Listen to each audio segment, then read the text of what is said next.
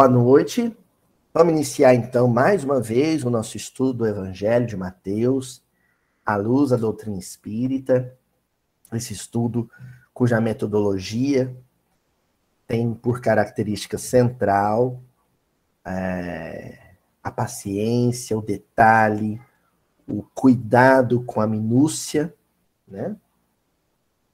Um estudo em que as partes miúdas do versículo são analisadas cautelosamente. Nós estamos atualmente no capítulo 14 do Evangelho de Mateus, estudando a passagem que Jesus caminha sobre as águas. Já chegamos anteriormente naquele momento, digamos assim, épico, em que Pedro se ergue acena para Jesus e diz: Se é o Senhor, me chama que eu vou. e Jesus fala: Vem. E ele corajosamente desce do barco e começa a caminhar pelas águas. Né? Começa a caminhar pelas águas. Nós paramos ali na narrativa. Hoje, portanto, nós vamos estar retomando o estudo no capítulo 14, versículo 30, em que o evangelista diz o seguinte: Porém, depois de ter visto o vento forte, teve medo. E começando a afundar, gritou, dizendo: Senhor, salva-me. Creio que que Pedro gritou com mais virilidade, mais potência, e mais eloquência, porque esse Senhor, salva-me, não convenceu muito não, né, gente? Mas basicamente é isso, Adriano. Senhor, salva-me, né? Agora sim, né, Adriano? Senhor, salva-me. Porque bateu o vento, ele viu o vento, começou a afundar. Eu queria primeiro chamar a atenção para essa figura literária que aparece nesse versículo. Curiosíssima, né? É uma sinestesia, né? Visto o vento forte, viu o vento, né? Ninguém vê o vento, né?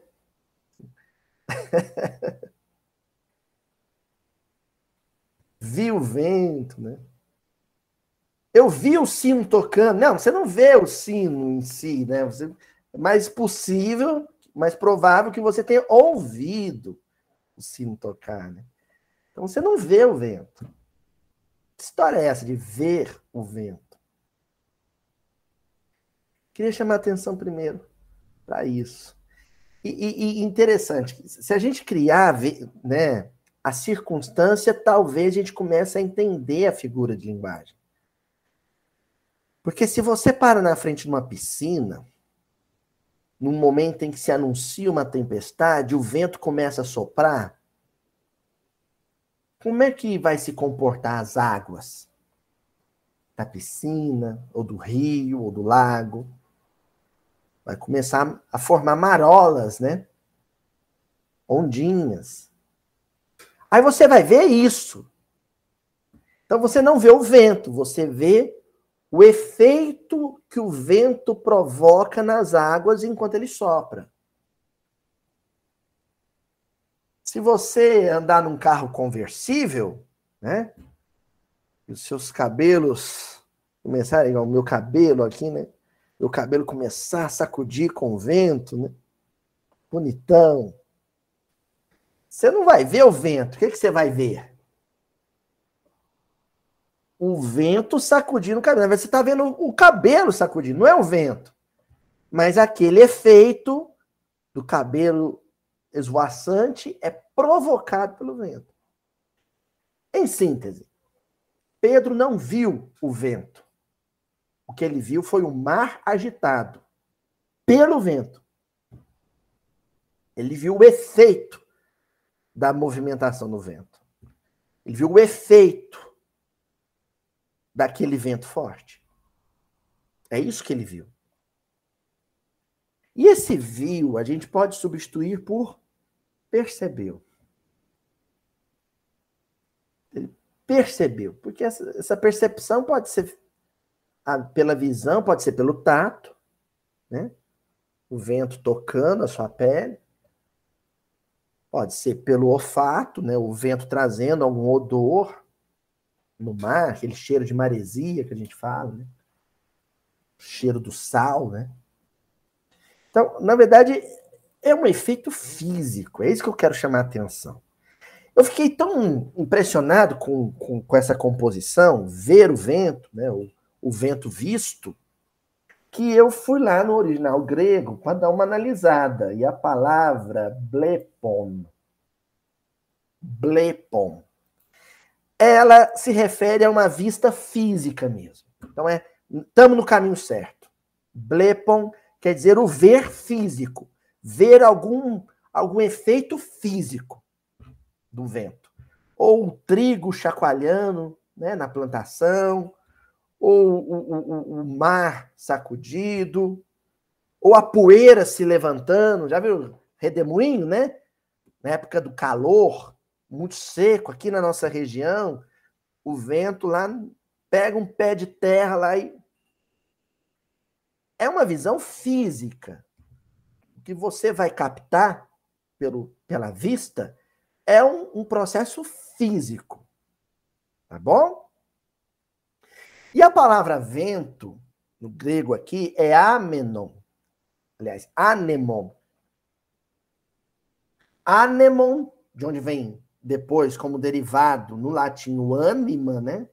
Anemon, no caso, é vento, mas se você for na raiz, você descobre que é um vento fruto de um processo de respiro. Olha que interessante, como se fosse um sopro. Inspira,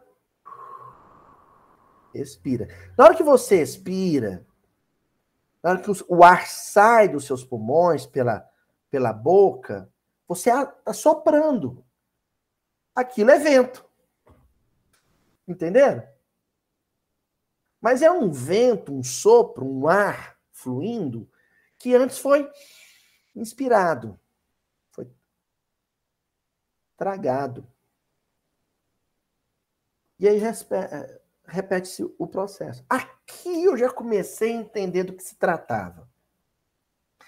Porque lá no Pensamento e Vida, quando Emmanuel vai trabalhar com a dinâmica mental, se referindo ele a ela como um processo de reflexão, reflexão, ele diz assim: nós absorvemos, recebemos ideias, pensamentos, sentimentos e depois nós emitimos, devolvemos isso para o meio. É assim que funciona a atividade mental. Você recebe, você emite. Isso, Adriana, isso mesmo. O farfalhar das folhas, coisa linda, né? Palavra bonita, né? Os lindos vestidos nos salões de festa, exatamente. Esse fluxo do vento, só que o vento a gente não sabe de onde vem, né? Nem para onde vai. Urua. É um respiro que a gente pode tranquilamente, e aí a gente está fazendo referência ao Ruach hebraico, né? Tornar como tornar algo análogo ao movimento espiritual, ao pensar, ao existir mentalmente. O espírito enquanto existe, o espírito enquanto flui, ele respira ideia, ele respira sentimento. absorve, emite. Absorve, esparge. Entendeu? É a nossa atividade mental é isso. Não pensamos sozinhos, pensamos em comunhão. Eu recebo as ideias, as vibrações, os sentimentos que vêm do espaço, eu vou digerir aquilo, metabolizar aquilo psiquicamente e emitir em forma de ideia. Quando isso sai de mim, é vento. Vamos pegar o caso do Pedro, então, e conectar com essa analogia. Se nós estivermos falando numa perspectiva espiritual, e esse é o foco do nosso estudo, ele não viu o vento, ele viu o efeito do vento sobre as águas, assim como ninguém vê pensamento. Ninguém vê ideia. O que a gente vê é o efeito das ideias, o efeito dos pensamentos no fluido cósmico universal. Se tivermos uma visão psíquica, né? uma visão que, que você consiga captar o que a gente chama de invisível, que é o mundo espiritual. Então você não vê um espírito, você vê o perispírito. Porque o espírito não tem como ver. Não tem como ver o espírito. Ah, eu sou médium vidente, eu vejo espírito. Não, você vê perispíritos, que são o efeito de uma atividade mental, de uma vida mental. Ah, eu vi, eu fui, sonhei, saí do corpo, fui lá no plano espiritual e vi o Aeróbus, vi os jardins. Não, você não viu o jardim. Você, aliás, você não viu a, a, a mente de quem criou aquilo, você viu o efeito da criação. Entendeu? De tal maneira que essa atividade mental, essa, essa rede mental em que a gente reflete e absorve pensamentos, ela se até mesmo se tangibiliza no plano sólido, físico, né, propriamente dito, através da, do impacto que essas atividades mensais, é, é, mentais causam no nosso corpo físico. Entendeu? O nosso corpo físico, de todas as estruturas materiais, é certamente a mais sensível a essa ventania que nos rodeia.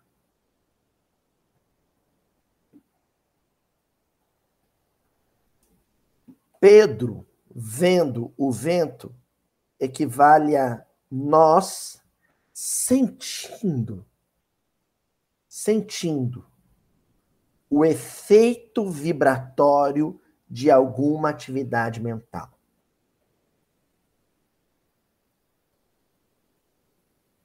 A Luiz, eu ainda não entendi. Senhor Adelmo está me olhando com uma cara de. Isso é muito teórico, não entendendo. É fácil, Adelmo. Funciona assim. Fui visitar alguém, senhor Adelmo veio visitar o Aloysio aqui. Só que o Aloysio e a Juju e o Chico tinham acabado de quebrar o pau. Mas assim, brigamos, xingamos, gritamos, até uns pratos e umas panelas voaram. Aí toca o interfone, o senhor Adelmo e a dona Joana vieram me visitar. Tem visita, chegou visita. A gente faz aquela cara de paisagem como se tivesse tudo bem. Abre a porta para eles entrarem. Oi, Jadelmo, eu até abraçado, né, Juju? Tudo bem? A gente pode até fazer um, um semblantezinho, uma carinha boa. Mas o seu Adelmo vai sentir o quê? Um climão. Um peso espiritual é o ver o vento, né? Ele sentiu o peso espiritual do lar, da família, da casa, da psicosfera da casa. Quando ele sair, ele vai comentar com a dona Joana: Nossa, eu saí da casa do Luiz com uma dor de cabeça, com uma enxaqueca, tava um clima pesado, esquisito. Eu não me senti bem. Entendeu? Você viu os sentimentos, você sentiu os sentimentos que ali vigoravam até então? Não. Você viu, você sentiu o clima fluídico, vibratório, que é feito desses sentimentos, desse pensamento. Entender? Então, como Pedro começa a afundar e o afundar dele é resultado desse processo, é como se fosse assim. Ele estava indo bem, caminhando sobre as águas, como nós estamos indo bem, indo para o nosso trabalho, indo para a nossa tarefa espírita. De repente, a vibração do mundo, a vibração da guerra na Ucrânia, a vibração do povo na fila do posto de gasolina bravo porque a gasolina aumentou, a vibração a, a, a, do povo na passeata xingando o presidente, a vibração do, dos, dos torcedores brigando na porta do estádio, essa vibração chega em mim como vento e eu sinto o peso daquilo. Se eu me deixar levar por este peso vibratório, por esse chacoalhar das ondas provocado pelo vento forte, pelo vento tenebroso, pelo vento hostil, pelo vento desagradável das emissões sombrias, eu vou começar a ser tragado, engolido por essa vibração pesada.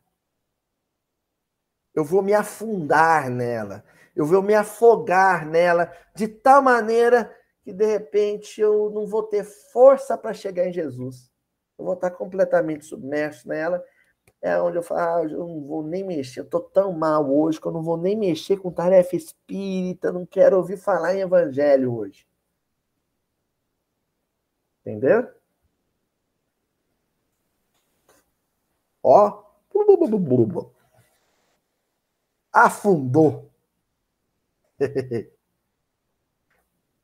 Clara essa introdução que a gente fez, é a introdução longa, só para a gente entender essa questão do ver o vento. O que nós vamos fazer agora é estudar alguns tópicos do livro Mecanismo da Mediunidade. Não se assustem, o povo tem um medo do mecanismo da mediunidade, porque eu, eu tenho essa dívida com o André Luiz, eu estudo pouco o André Luiz aqui, eu reconheço, né? Então, de vez em quando, ele tem que aparecer aqui para dar uma aulinha para a gente, né? Lá no Mecanismo da Mediunidade, no capítulo 4, tem, é, intitulado Matéria Mental. Tem tudo a ver com o que a gente está falando aqui hoje, né? Matéria mental é a porção do fluido cósmico universal afetada, influenciada, tocada, atingida pela nossa mente.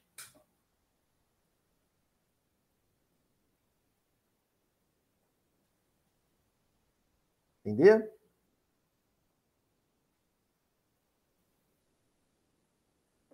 Vamos ver aqui quando o André Luiz fala sobre isso?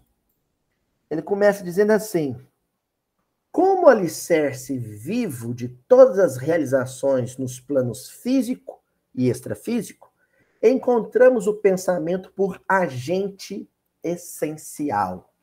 Pensamento é vida. Pensamento é tudo. Pensamento é tudo.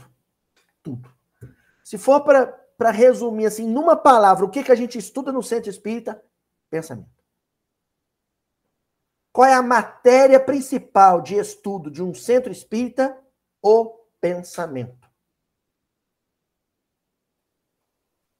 Quando a gente pensa, a gente cria, recria, Quando a gente pensa, a gente está emitindo ideias nossas conjugadas com aquelas que a gente assimilou. Então você adoece e você cura com o pensamento.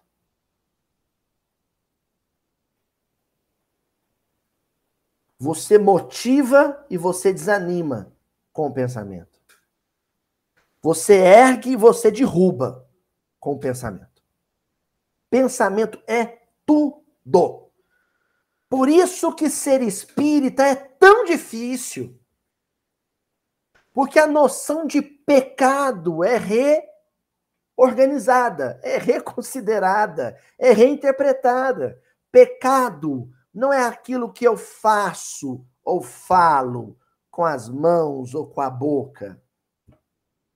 Pecado é aquilo que eu crio e recrio com o pensamento. Mas Aloísio, os desencarnados, os espíritos, eles sabem o que a gente pensa, não é? Em grande parte, sim.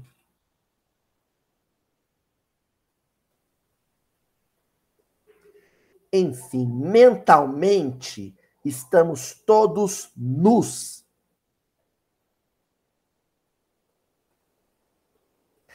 Olha que coisa interessante na narrativa bíblica, lá em Gênesis. Quando é que. Como é que Deus descobre que Adão está sentindo vergonha? Que ele aprontou? Na hora que Deus fala, Adão, Adão, antes de responder, eis-me aqui, ele arruma uma folhinha de figo e tampa as vergonhas. Tampa a genitália. Aí Deus. Hum... O Chico é assim. Se eu falo, Chico, e ele põe a mão para trás, eu já sei. Pronto. Eu já falo, o que, que você fez? Já sei. Por quê? Porque a gente está sempre querendo esconder, ocultar isso de alguém. O nosso esforço é o de ocultar dos outros as coisas erradas que a gente faz. E aí dá um certo alívio em todos nós, diz ainda bem que os outros não sabem o que eu penso. Ainda bem que a, o que eu penso é só meu. Aí você se torna espírita e descobre que não é bem assim. Não, não existe privacidade mental. Isso não existe. O máximo que você consegue é manter um padrão mental tão elevado, voar tão alto com ele, que os radares das entidades e dos desencarnados mais infelizes não captam. Entendeu? Você voa longe da faixa deles. Aí sim. Mas para espíritos que vibram em faixa superior à sua, acabou. Sabe quando a mãe, né, a Andresa fala para Maria Fernanda, Maria Fernanda pronta, ela fala assim: você engana qualquer pessoa, Maria Fernanda, menos a sua mãe. Não é assim? Você pode mentir para qualquer um, menos para mim.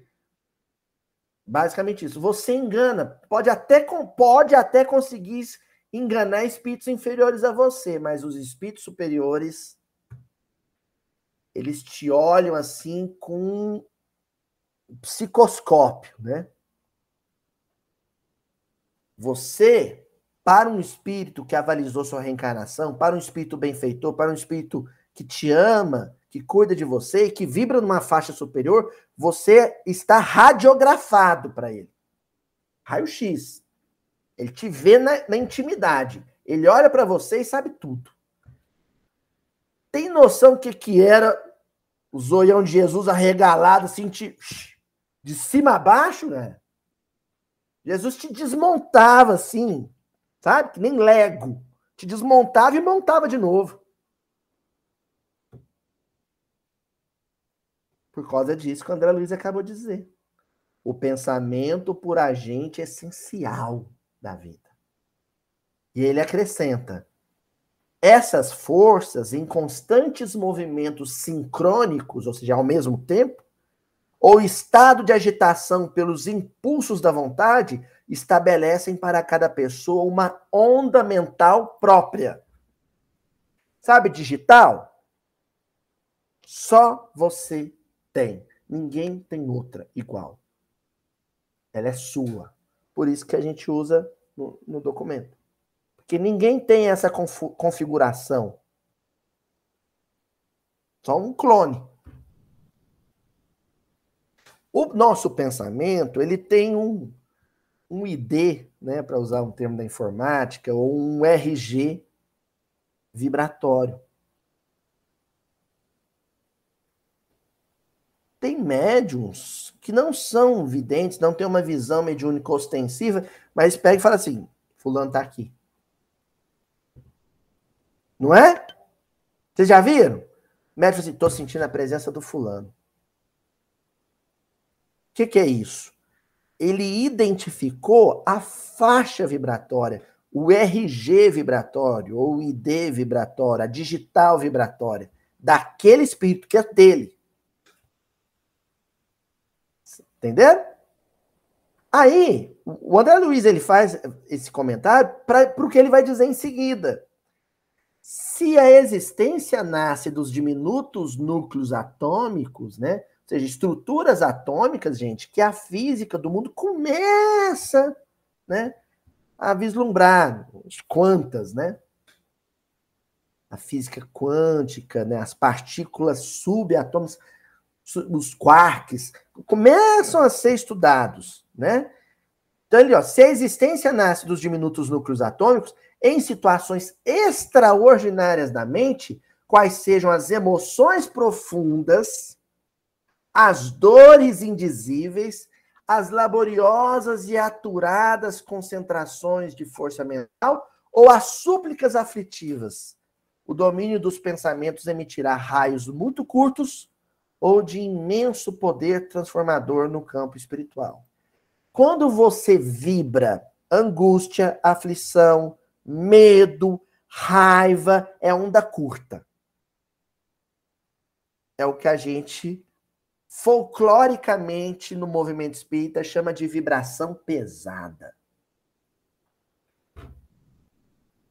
Es, essas emoções muito fortes, né? O medo, a raiva, a culpa, o ciúme, a inveja, a angústia, a aflição, elas estruturam o nosso fluxo vibratório dentro de ondas curtas. Uma frequência de ondas curtas. É a vibração pesada, densa, sombria, escura. E ele acrescenta: a corrente mental é suscetível de reproduzir as suas próprias peculiaridades em outra corrente mental que se lhe sintonize. Opa! O que, que, é isso, Aloysio? Se uma pessoa está aflita, angustiada, se um que tem a tendência para vibrar nessa faixa se aproximar com ele ou ligar para ele, vai vai colar, vai casar, vai sintonizar e aí, ó, carrapatinho. Um não larga o outro mais. Tá longe, mas está sintonizado com o outro.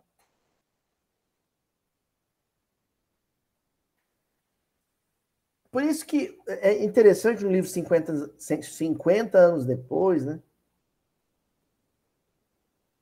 Quando a, a, a Célia vai conversar com o avô, que nem o Lúcio, sobre o romance dela com, com Ciro, e o avô falou assim: Você falou com o seu pai? Ela falou assim: Não, porque nós não temos a, no, a mesma idade espiritual. Ou seja, a gente não vibra no mesmo padrão vibratório. Mas se você gosta de fofoca, encontra com alguém que gosta de fofoca, se você gosta de falar mal dos outros, encontra com alguém que fala, gosta de falar mal dos outros, ali é papo para 10 horas. Se você não gosta de. Se você gosta de xingar político e o outro gosta de xingar político, se, os, se vocês dois encontrarem, ih, vai à noite. Se tiver um gorozinho, então, ih, madrugada. Porque o que aconteceu ali foi um processo de imantação eletromagnética, vibratória. Um grudou no outro. Por isso também que um dia que você sentir, sentir que está com uma tendência à tristeza, tem certas pessoas, assim, parece que a pessoa anda com aquela nuvenzinha, com raio. Já viu de desenho? Evita. É sério, não é falta de caridade, não. Evita, porque hoje eu não tô bem. Se eu puxar papo com fulano, Tem aquele sujeito no emprego que você vai fazer, e aí? Como é que você tá? Eu tô com reumatismo, meu marido me largou, eu pisei no cocô do cachorro. Se você vir, vir, ver, ver ele vindo, você toma outro rumo, porque ali. você tem que estar de alto astral. Ô, oh, tô de alto astral. Na hora que ele vier falando mal da vida, eu falo assim: não, mas você vai melhorar. Porque senão vai danar os dois a falar, a reclamar da vida junto.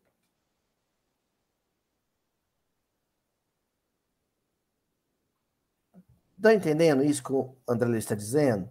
Olha, reproduzir as suas próprias peculiaridades em outra corrente mental que se lhe sintonize. É o vento que soprou, agitou as águas e por causa dele você corre o risco de começar a afundar. Mas só se quiser. Só se quiser. Ó, e continua André Luiz. Emitindo uma ideia, passamos a refletir as que se lhe assemelham. Ideia essa que para logo se corporifica. Pronto, cheguei onde eu queria chegar. Se a ideia negativa de alguém é comprada por mim, se eu fecho com o cara, sociedade, ele emitiu uma ideia negativa, seja num comentário do WhatsApp, do Facebook, seja um, sujeito está sendo entrevistado na televisão, seja um irmão do, de profissão, no, no emprego. Se eu as, assimilar a ideia dele, o passo seguinte é corporificá-la, ou seja, ela vai virar sintoma. Ela vai ser somatizada. Portanto, se é uma ideia ou um sentimento muito negativo, baixo astral, o impacto, o reflexo dele no meu corpo físico vai ser negativo. Vai ser tóxico, vai ser nocivo, vai virar doença.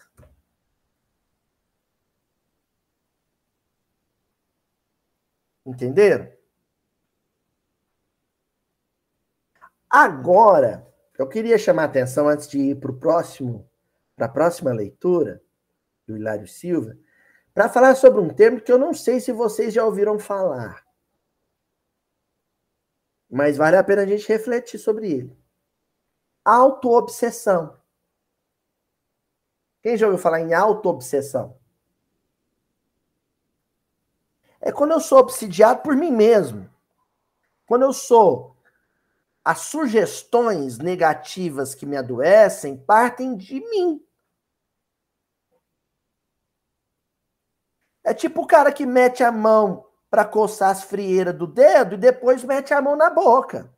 Gente, eu não cocei frieira, não, viu? e aí dá sapinho, dá, dá ferida na boca, dá, dá, dá, infecção na boca. Quer dizer, ele se autocontaminou. A micose, o fungo, a bactéria, o vírus que estava lá no pé, ele trouxe para a boca. A negatividade, o veneno psíquico que estava na mente, ele jogou para o corpo. Ah, mas não tem influência de desencarnados. Aí, no caso, o desencarnado, gente, ele vai agir mais que nem, vamos dizer assim, aquela, aquele, aquele verme, aquela bactéria que entra quando o tecido já degenerou, sabe? Quando a carne já está podre. Ele entra ali aproveitando a carniça. Você já se derrubou, você já se jogou no chão, e aí um desencarnado infeliz, malfeitor, mal intencionado, o adversário do passado, ele vem só aproveitar da tragédia, mas aquele processo principiou em você. Querem ver um, uma historinha sobre isso? Bom, nós vamos então falar agora sobre a parte do medo e do afundar. Então, a gente já falou sobre o vento que o Pedro viu. E aí, ao ver aquele vento forte que sacudiu as águas, que balançou as águas por onde ele andava, ele sentiu medo. E ao sentir medo, ele começou a afundar. O medo, no caso do Pedro, é uma autossugestão. É uma autossugestão. Para a gente trabalhar esse conceito, nós vamos lá no livro Almas em Desfile, na segunda parte do livro, um, um conto, uma narrativa do Hilário Silva. Eu adoro as narrativas do Hilário Silva. O capítulo 2, intitulado O Golpe de Vento. Ó, pronto, já, já deu a, o gancho com o versículo de hoje. O golpe de vento. Essa, essa lição, gente, eu vou ler ela na íntegra porque ela é maravilhosa. E ela, e ela casa com o versículo de hoje, assim, mão com a luva, viu? O Lário Silva começa dizendo ali, assim, ali, na solidão do quarto de estudo, Joanino Garcia descerrara a grande janela à procura de ar fresco. Repousara minutos breves e agora, porém, acreditava ter chegado ao fim. Julgar haver lido uma obra de clínica médica a própria sentença de morte facilmente sugestionável há muito vinha dando imenso trabalho ao médico. E não obstante espírita convicto, deixava-se levar por impressões. Em menos de dois anos, sentira-se vitimado por sintomas diversos. A princípio, dominado por bronquite rebelde, compulsara um, um livro sobre tuberculose e supusera-se viveiro de, do bacilo de Koch. Vamos resumir. O Joanino, o nome completo dele é Joanino Garcia. Ele debruçou na janela e falou: tô morrendo. Tô morrendo. Mas de onde ele tirou essa conclusão, Flavinha? É o seguinte: ele teve uma bronquitezinha, meia boca, um, um currufo, ali, uma tossezinha sem vergonha, mas ele tinha uma mania. Para ruína dele, ele tinha em casa, ele não era médico, mas tinha em casa uma brochura, um, um livrão grosso, uma enciclopédia médica com verbetes, doenças e a descrição da doença. Tudo que acontecia com ele, ele ia lá. Tosse. O que, que pode ser tosse? Aí vinha as doenças. Aí depois ele lia sobre as doenças. Esse é um conto da década de 60, se não me falha a memória. Hoje a gente não tem mais o, o livro. O que, que a gente faz quando a gente adoece? Aí, Flavinha, o doutor Google. Não é, seu Murilo? Você dá uma tossezinha e você vai lá no Google e escreve assim: tosse seca. E aí os algoritmos, terríveis algoritmos, pega e te manda lá como a primeira ocorrência, porque a gente é preguiçoso, a gente vai na primeira ocorrência. Assim. Pneumonia. Ah! Aí você começa a ler o sintoma de pneumonia, Dona Joana. E na hora, ó, a Elaine tá falando, YouTube também. Aí vem lá, pneumonia, tô com pneumonia. Tô com pneumonia. E aí você não tem, você tá com preguiça. Médico. Porque se for público, você vai enfrentar uma fila enorme, se for particular, vai vir descontado no plano de saúde, no salário. Aí você fala, não, tem um farmacêutico amigo meu lá na farmácia no bairro tal, que ele vende antibiótico sem precisar de receita, é um conhecido meu. Aí você lá e fala assim, ó, descobri que eu tô com pneumonia. O miserável do farmacêutico não vai nem te perguntar que médico que você foi. Mal sabe ele que é o YouTube ou o Dr. Google. Aí, ó, papel pneumonia, normalmente é esse aqui, ó. Ele já te vende antibiótico você já toma. É bom, não é? Olha que beleza, gente. A dona Tatiana tá desesperada ali. O nome disso é automedicação.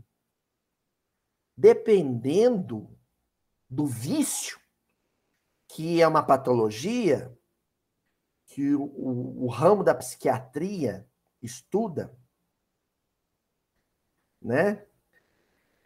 E que é grave, e pode resultar em, em tragédia. A mania, a compulsão por tomar remédios. Qual o nome disso? Hã? Pode falar, dona. Vamos, vamos convidar alguém da área de saúde. Pode falar, dona Tatiana? Hipocondria. Hipocondria. A gente até brinca. Ah, falando é hipocondríaco, ele toma remédio, mas, gente, isso é uma patologia. Tá? Isso é tratado, é diagnosticado. Agora, a automedicação nem sempre é hipocondria. Quase sempre é falta de vergonha na cara mesmo, sabe? É quando o sujeito ele acha que ele tem condição, condições técnicas de se automedicar com base numa mera pesquisa na internet.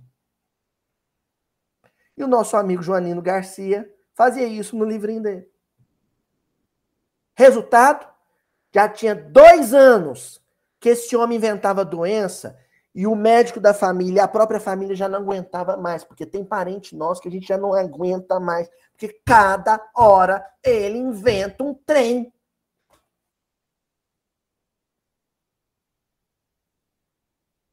Cada hora inventa um trem. E vamos, vamos fazer meia culpa, não, né? Todo mundo tem essa fase, atira a primeira pedra, e eu tive a minha fase doutora Luísa, em que o meu caso era mais grave, gente. Eu não, eu não fazia isso só em relação a mim. Se você tossisse perto de mim, eu dava o diagnóstico. No serviço, pô, eu peguei fama, né? Porque aí a gente fala bem, né? A gente é orador espírita, aí você, é, você é convincente. Eu peguei fama, saí a gente de outro bloco lá na universidade para ir, ir me consultar. Eu tô com a dor aqui na coluna, eu já fazia. É o seguinte, você tem que fazer pilates. Mas se tiver inflamado, você vai tomar tal coisa. Eu já tava famoso, cara. Tava famoso. Eu não sei quantos que eu matei, não, mas eu, eu tava com uma fama boa. Não é assim? Todo mundo tem essa mania. A gente tá rindo de nervoso, viu, gente? O negócio é bem sério. Vamos continuar a leitura, ó. Ah, o detalhe do Joanino Garcia, não sei quem reparou durante a leitura. Espírita convicto. Espírita convicto. Ó. Tempo e dinheiro foram gastos em exames e chapas. Entretanto, mal não acabara de se convencer do contrário quando, numa noite, ao sentir-se trêmulo sob o efeito de determinada droga, começou a estudar a doença de Parkinson e foi nova luta para que lhe desanuviassem o crânio. Ele começou a tomar tanto remédio começou a tremer. Tô com Parkinson. Sabia.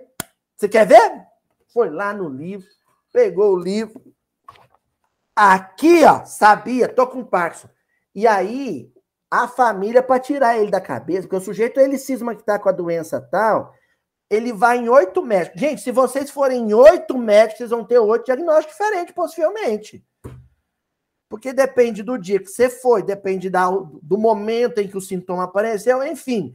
Ele ia até achar o que falasse, o que ele queria ouvir. Porque a gente tem isso. Você vai no médico, o médico fala que não tem nada, você sai de lá depressivo. Paguei uma fortuna, paguei uma nota, 400 reais, para falar que não tem nada. Onde esse miserável comprou esse diploma? Você fica desapontado. E você vai indo, vai indo, vai indo, até achar um que satisfaz. Que te dá o prazer de escutar. Você tem isso. Não é? E o Joanino Garcia cismou que estava com Parkinson. Foi um custo para convencer ele de que ele não tinha Parkinson. Prossegue a saga do nosso espírito aqui, ó. Vocês estão percebendo? Espírito é convicto. O que, que, que, que significa dizer isso? ele saiu do barco e está caminhando em direção a Jesus. Ele não podia tremer, ele não podia tossir, ele não podia engasgar, ele não podia coçar a cabeça, ou seja, não podia vir um, uma ideia, uma sugestão infeliz de um desencarnado malfeitor, ou de um sintoma corporal, que ele já começava a afundar nas águas.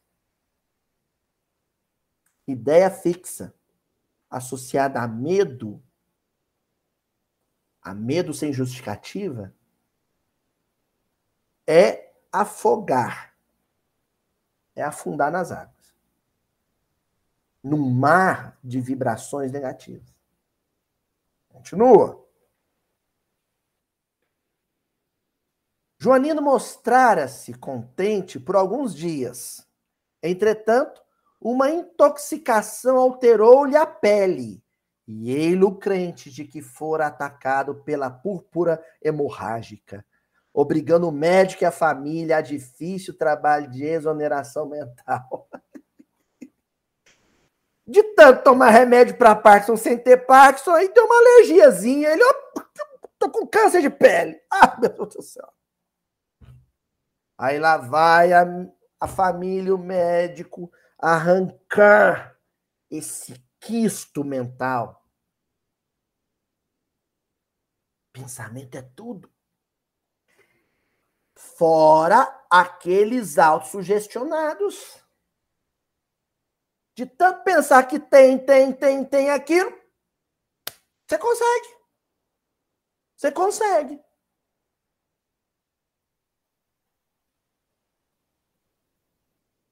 Não tinha, não, mas passou a ter.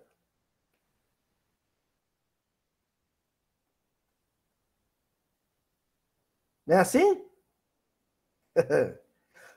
Deixa eu contar um negócio para vocês engraçado. Quando eu tinha uns 18, 19, não, mais, uns 20 anos, estava começando a profissão. E eu fui, tive a sorte de trabalhar com um veterano, um veterano. E amigo querido. Não vou falar o nome dele aqui, não, porque a história é muito esdrúxula. Mas era um professor que ele estava aposentando enquanto eu estava começando. E um dia ele me viu cabisbaixo lá na, na escola onde a gente trabalhava, né? Eu estava deprê. Ele falou: O que que foi, Luiz? Eu falei: não sei, eu tô com uma dor aqui no peito. A coisa ruim aqui no peito, um trem esquisito aqui no peito. Era tristeza, mas a tristeza, a melancolia, a depressão, né? Que a Juju não me ouça, mas na época eu estava apaixonado, estava sofrendo Tava sofrendo. E aí aquilo vira uma dor física, né? Parece ter umas fincadas no peito mesmo, né? Paixonite aguda, né? Que a gente fala. E aí, aquela coisa no peito. Ele chegou para mim e falou assim: não, isso aí, isso aí é perigoso. Eu vou trazer um remedinho, ó. Eu tenho aqui na minha bolsa, você vai tomar tiriquera. Daqui a pouco você me fala. Ele foi lá e voltou com um comprimido e um copo d'água me deu comprimido, eu tomei. Duas horas depois, eu falei, é um antidepressivo, né? Um, ou para ansiedade. Eu falei assim, ah, tomei. Uma hora depois, dona Tatiana, ele aparece para mim. o, famoso placebo, né? Ele falou um placebo que tinha um efeito cômico. Eu, eu falei assim, nossa, foi tirar com a mão. Tô outro. O que, que, é aquilo que você me deu? Ele falou assim: remédio para soltar pum. Uma flatulência. Você tava precisando era disso, aliviar o peito e a barriga. Sarei na hora. Autossugestão. Na verdade, não foi o comprimido, foi ele. Eu acreditei que eu podia, que eu estava ficando melhor e fiquei. Tá entendendo? Por isso que o passe fluídico ele não faz milagre. O médium em processo simbiótico com a espiritualidade, utilizando o reservatório medicamentoso numa câmara de passe, é 50% do processo terapêutico, gente. Os outros 50% é o sujeito que senta ali acreditando que vai ficar melhor. Porque senão ele sai dali e aquele ingrato que fala assim: nossa, eu tomei um passo, tadinho, o médio até se esforçou, mas foi a mesma coisa que não tomar. Eu fui no centro, voltei, até pior. Ingrato. Os espíritos fizeram a parte deles. Mas cadê seu, seu poder de reação? Continuando a nossa história aqui, né? Naquele instante, contudo, via-se derrotado, experimentando muita dor, buscar o consultório na antevéspera e o clínico amigo descobrir uma artrite reumatoide, recomendando cuidados especiais. Ah, gente, agora essa história começa a ficar genial de cômica. Cômica pra gente, não pro, pro Garcia, né? Joanino Garcia. Porque aí o médico só deu o diagnóstico. Mas o médico ele não tem obrigação de dar uma aula sobre aquilo pra gente, não. Tem médico que faz isso. A gente gosta, né? Geralmente é o médico que a gente gosta. A função do médico, gente, é curar, tratar. Ele nem tem o compromisso de curar, porque às vezes é incurável, mas tratar, pelo menos. Agora, explicar medicina é a função dele na faculdade, para os alunos dele. Mas tem gente que paga consulta. Se o médico não projetar um slide lá e ensinar para ele, não é assim, não, Tatiana? ele não sai satisfeito. É bom conhecer um pouquinho, tal, mas não precisa conhecer tanto, não, gente. Confia na medicina e pronto tiver em dúvida, aí procura uma segunda opinião, se for uma coisa séria, cirurgia. Bem, não é da minha área, mas o que eu quero dizer é o seguinte: o médico deu o diagnóstico para Joanino Garcia, artrite reumatoide. E o, o certo, então, já que ele era curioso, era ele perguntar para o médico. Mas ele não fez isso. O que, que ele fez? Chegou em casa e foi consultar o livrão de medicina dele. Não, chegar em casa eu vou querer saber, saber tudo de artrite reumatoide. De novo, doutor Google, hoje em dia, você vai no médico, o médico fala o que, que você tem, aí você chega em casa e vai querer saber tudo. E o pior, e nesse eu também faço minha culpa, é o invasor de envelopes de exame. Eu sou um profissional. E a gente é tão cara de pau que a gente abre o envelope, olha o, o laudo e ainda dá um jeito de colocar de volta para o médico não perceber que a gente abriu. Tem que ser muito cara de pau. Eu faço isso. Aí você pega porque você quer saber antes do médico. Meu Deus, então por que você está pagando o médico? Mas o que você faz? Pega a radiografia, pega o laudo da ressonância, o diaba 4, Vai no Google, joga lá, ó. O laudo tá dizendo isso. E pronto, aí vem tudo, né?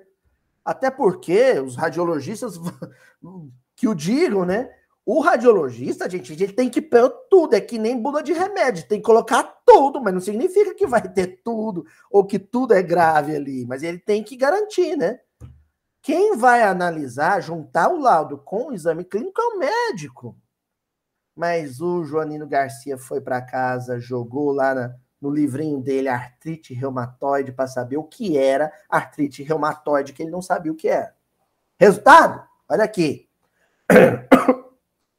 No grande sofá, depois de leve refeição, ao sentir pontadas relampegueantes no ombro esquerdo, uma dorzinha no ombro esquerdo, tomou o livro de anotações médicas e abriu no capítulo alusivo à moléstia que lhe fora diagnosticada. Artrite, artrite reumatoide. Antes de iniciar a leitura, levantou-se com dificuldade, que ele estava com dor do lado esquerdo, né? Para um gole de água. tentando aliviar as agulhadas nervosas, e não viu que o vento, ó, o vento virar as folhas do volume. Ele levantou para tomar água, na hora que ele virou, veio o vento e virou a folha do livro. virou a folha do livro. Aí ele voltou, estava em outra página, ele não percebeu. Adivinha o que saiu para ele lá? Voltando, sobressaltado, leu nas primeiras linhas da página. A, moléstia assume a forma de dor pungente e agoniante. É o que eu sinto. Geralmente a crise perdura por segundos e termina com a morte. Sofrimento agudo e invisível. Nossa, é o que eu sinto. A dor começa no ombro esquerdo. Opa, é isso. A refletir-se na superfície flexora do braço esquerdo até as pontas dos dedos médios. Tô morrendo, tô morrendo. Sabe o que, que era? Angina. Pro azar dele, o vento virou saiu na página de angina e ele, coincidentemente, em função da artrite reumatoide, estava com dor do lado esquerdo. Pronto. A artrite reumatoide mata em segundos. Joanino rendeu-se. Quis gritar, pedir socorro, mas a dor agoniante ali referida crescia assustadora. Pensou na mulher e nos quatro filhinhos, suava, afligia-se como que sufocado. O que, que, que aconteceu? O choque emocional daquela notícia, vou morrer, foi tão forte que ele começou a morrer. Olha que maluquice, gente. O vento soprou. Vai saber se não foi um um desencarnado adversário do passado que. Assim, ó,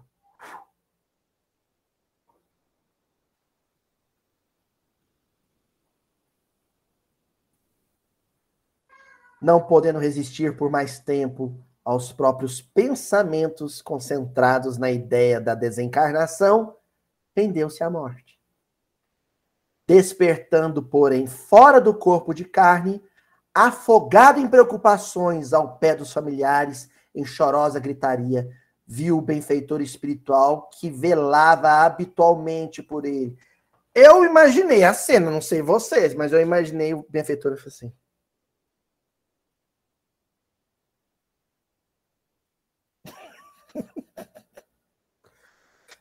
E o Joanino Garcia. E o benfeitor.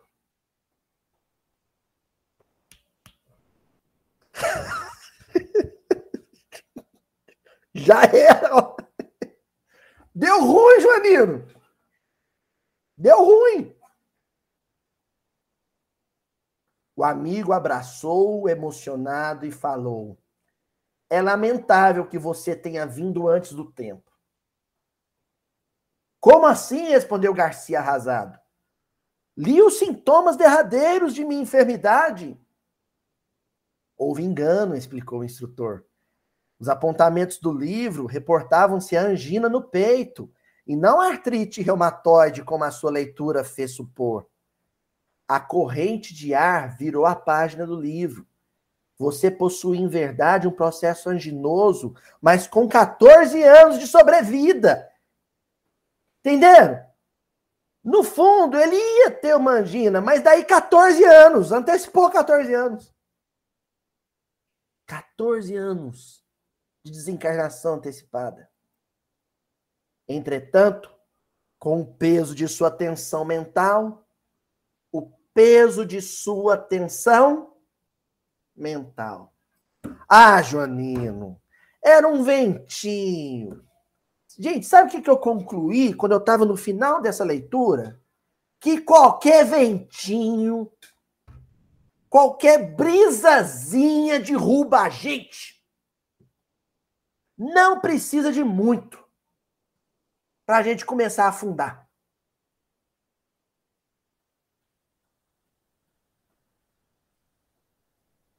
Chega no serviço, tem sempre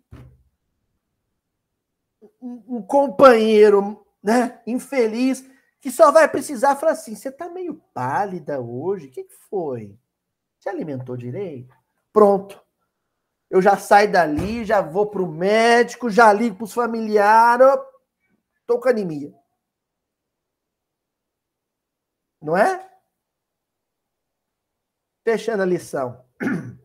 Só aí Joanino veio a saber que morrera, de modo prematuro, em razão da sensibilidade excessiva ante a leitura alterada por ligeiro golpe de vento.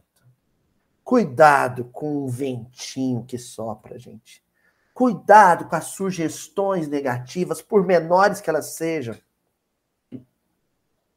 Porque quem começa a afundar nas águas por causa de brisa